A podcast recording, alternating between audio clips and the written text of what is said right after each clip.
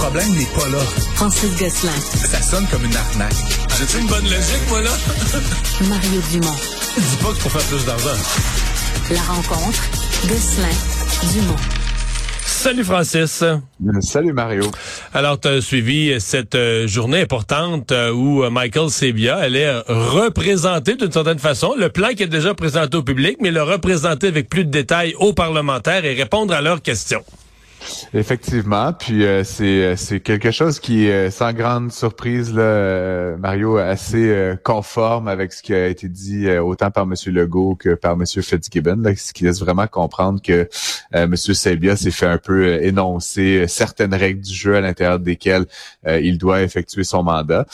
donc évidemment, ce qui intéresse peut-être très directement beaucoup d'entre nos auditeurs, c'est cette promesse. Puis c'est de mémoire, là, Mario tu as, peut-être plus d'expérience que moi, là, mais euh, de, cette promesse que pour les pratiquement les, les 15 prochaines années, là, on va connaître des, des majorations très raisonnables la tarification. Là, donc, on, on élimine complètement la possibilité d'augmentation des tarifs de l'électricité en dehors de cette norme là, qui est en train de devenir une norme euh, du 3% euh, C'est une bonne nouvelle pour les consommateurs euh, québécois. par contre, évidemment, ça incite pas beaucoup à faire de l'efficacité énergétique, mais, mais ça va être compensé certainement là, par des nouveaux approvisionnements, comme ça a été annoncé par M. Sabia dans les dernières semaines. Donc, beaucoup, beaucoup, beaucoup de nouveaux projets sur la table pour Hydro-Québec au cours de la prochaine décennie. Ouais. M. Sabia, il y a quand même plusieurs partis d'opposition qui avaient dit euh, l'attendre avec une brique puis un fanal qui laissait entendre que tout le plan, tout était tout croche. Est-ce que tu l'as senti euh, déculotté? Euh? Je pense que c'est assez difficile de déculoter M. Sabia. Hein? Je sais pas, Marie, là, tu, tu, le, tu le suis comme moi depuis de, de nombreuses années. Là. Tu sais, c'est quelqu'un qui, qui est vraiment au-dessus de ses affaires. C'est intéressant, tu sais, qu'il a quand même été euh, bon plus discret hein, pendant les premières semaines, les premiers mois de son mandat. Ça a vraiment l'air de quelqu'un qui s'est plongé profondément dans l'organisation, qui maîtrise pleinement ses dossiers. On peut challenger ses idées, mais on peut pas l'accuser d'avoir mal fait son travail ou d'avoir mal préparé son, plan stratégique. Euh, et donc, effectivement, là, il semble être bien en selle pour amener Hydro-Québec ailleurs au cours des prochaines années. À suivre. Francis, on a eu les chiffres sur le PIB du Canada et euh, ben l'économie euh, ralentit, ralentit très sérieusement là. Oui, ben c'est quand même une forte euh, diminution, plus que ce que beaucoup d'économistes et d'analystes s'attendaient. Euh, par contre, il y a un petit effet, là, Mario, de chiffres dans tout ça. Euh, on parle donc d'une baisse au troisième trimestre de cette année de 1,1% du PIB, mais c'est à mettre en relation avec le fait que finalement, le PIB au deuxième trimestre a été corrigé un peu a posteriori par Statistique Canada. Donc, ils ont augmenté le chiffre du trimestre précédent, ce qui fait que la baisse a l'air plus, euh, plus grande qu'elle ne l'aurait été autrement. Ça sera intéressant de voir s'il y a d'éventuelles corrections, euh, Mario, au cours des prochaines semaines, des prochains mois, à mesure que des données plus précises mhm. sont cumulées par Statistique Canada. Et donc, peut-être que finalement, la baisse, elle n'est pas aussi importante que ce qui est annoncé. Sauf qu'en voyant ces chiffres-là, j'ai quand même pensé à toi parce que tu nous dis depuis des mois euh, à cette tribune que la hausse des taux d'intérêt, ça agit pas tout de suite, ça agit beaucoup plus tard, ça prend un temps.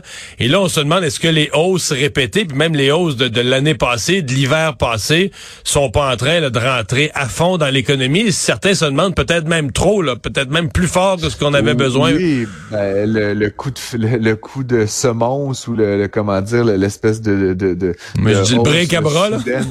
oui, qui a été euh, mise en place par euh, Tiff McClem et l'équipe de, la Banque du Canada clairement euh, fait mal à l'économie canadienne euh, à l'économie dans son ensemble en matière de PIB, à, l'économie plus particulièrement du logement. On en a parlé aussi beaucoup à l'émission. Puis c'est particulier, Mario, parce que comme tu le sais, le PIB, là, je veux pas faire mon, mon petit chien savant, mais c'est composé de plusieurs choses. Hein. On fait la somme de plein d'affaires. Une des choses qu'on qu'on calcule, c'est la consommation. Ce que nous dit Statistique Canada, c'est que la consommation, elle n'a pas particulièrement progressé. C'est plutôt une stagnation qu'on observe. Mais l'autre dimension du PIB qui, elle, a beaucoup baissé, 2% sur ce seul trimestre-là, c'est l'investissement. Et ça, c'est terrible pour l'avenir de l'économie. Ben oui, parce que c'est des investissements en machinerie, en logiciel, en R&D, en efficacité, en productivité. Donc, c'est sûr que quand elle diminue de 2 là, puis je sais que ça sonne pas comme un gros chiffre, mais ce sont des milliards de dollars, euh, ben éventuellement, ça, ça a cet, euh, cet effet-là euh, hmm. euh déjà, à long terme sur l'économie canadienne. déjà, Francis, je sais pas si tu as suivi, je pense que c'est un... Il y a Gérard Bérubé du Devoir qui a fait un excellent papier, mais à partir d'une grande analyse de l'économiste en chef de la BMO, sur la baisse de productivité du Canada, par rapport aux États-Unis, à quel point le Canada est en baisse de productivité. Mais je sais que pour le public, pour le public, des fois, ça paraît compliqué, mais il faut toujours penser que productivité égale niveau de vie. C'est-à-dire qu'il n'y a pas de richesse qui s'invente. Il y a pas de richesse qui s'invente dans un pays. Il n'y a pas de richesse qui tombe du ciel. Tu produis plus, collectivement, tu deviens une société plus riche. Et là, euh, tu dis, OK, on a déjà un déficit de productivité depuis cinq ans, un fort ralentissement de la productivité au Canada qui commence à affecter notre niveau de vie. Puis, en parallèle, tes entreprises investissent moins. Donc ça, c'est de la productivité future qui se détériore. Est-ce qu'il y a des, des données inquiétantes pour l'avenir de l'économie canadienne?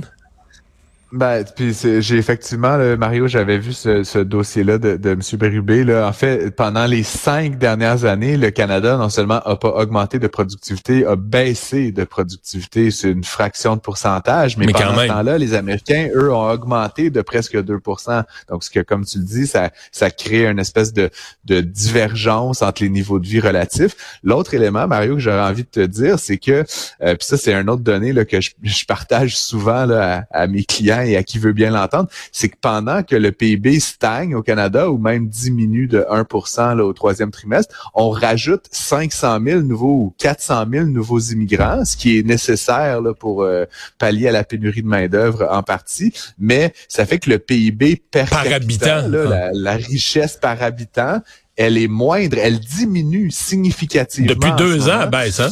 Depuis deux ans. Après, bon, faut mettre un bémol là-dessus. Les nouveaux arrivants, ils débarquent euh, de l'avion. Mario, ils sont pas productifs le jour 1. Ça prend un mois, trois mois, six mois, un an.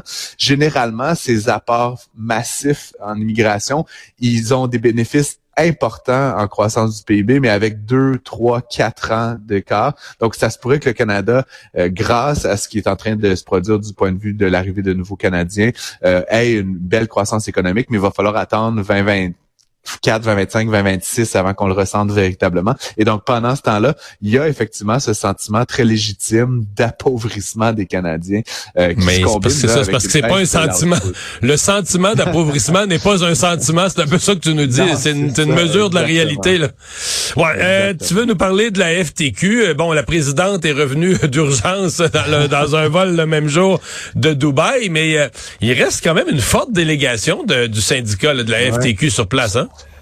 Oui, puis comme je t'en avais euh, parlé, euh, Mario, euh, tu sais, j'ai plusieurs avis sur la chose, mais, mais tu sais, pour moi, par exemple, on apprenait dans différents articles aujourd'hui qui ont été, parce que c'est vraiment là, la, chasse là, à qui est à la COP 28, mais tu sais, pour moi, comme je te l'ai déjà dit, Mario, qu'il y ait des gens, par exemple, d'Investissement Québec, de la CDPQ, ou même à la limite du Fonds de solidarité ou de Fonds d'action, ça ne me choque pas parce que c'est quand même un lieu où on va aller chercher potentiellement des attirer des entreprises, chercher de l'investissement étranger, euh, parler d'affaires.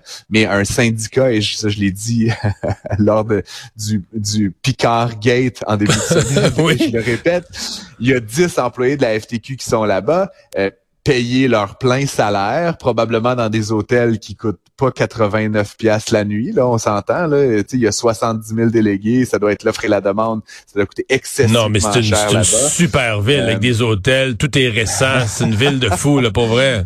Et donc, ma question, et qui est posée par Francis Alain dans le journal de, Montréal également, que font-ils là-bas? Et la réponse, Mario, c'est que l'environnement est important pour la FTQ. Je suis comme fine. Pourquoi on n'envoie pas 8 millions de Québécois à, Dubaï? L'environnement, c'est important pour moi, c'est important pour toi, c'est important pour, pour Dutrisac, puis Martineau. On devrait tous aller à Dubaï parce que pour nous, l'environnement, c'est important. C'est pas un prétexte. Tu n'as rien à faire là-bas. Si tu veux lire des articles articles sur le, l'environnement. Je peux t'en envoyer tout plein. Il y en a sur Google. Mais honnêtement, c'est injustifiable, surtout qu'il y a actuellement des gens de, de, leurs membres qui sont en grève et qui, eux, ne sont pas rémunérés. Je trouve ça limite insultant, Mario, de, de, de, de se jouer les grands princes là, dans le désert du capitalisme, alors qu'il y a des gens qui crèvent de faim euh, de hmm. retour à la maison. Mais faut être là, pour sauver la planète, c'est ça. Euh, non, faut pas être là pour sauver la planète justement. Puis euh, écoute, je, pourrais te faire le procès de la COP 28 quand ça sera terminé, mais je te fais un petit pari, il va ressortir de ça absolument aucune entente euh, engageante de la part des partis. Ah ça fait depuis Paris pratiquement qu'on n'a pas réussi à converger sur un texte final lors d'une conférence des partis. Donc je vois pas pourquoi Dubaï serait différent à ce titre-là. Puis je suis très comment dire dubitatif de l'apport marginal des dix délégués de la FTQ à faire en sorte que M. Biden et M. Xi Jinping s'entendent. M. Biden d'ailleurs qui est même pas là, mais euh, mais mais que, la délégation américaine et que la délégation chinoise et que les autres délégations s'entendent sur un texte. Honnêtement, c'est une vraie farce euh, au final. Donc euh, voilà, c'est dit. Merci Francis. Salut.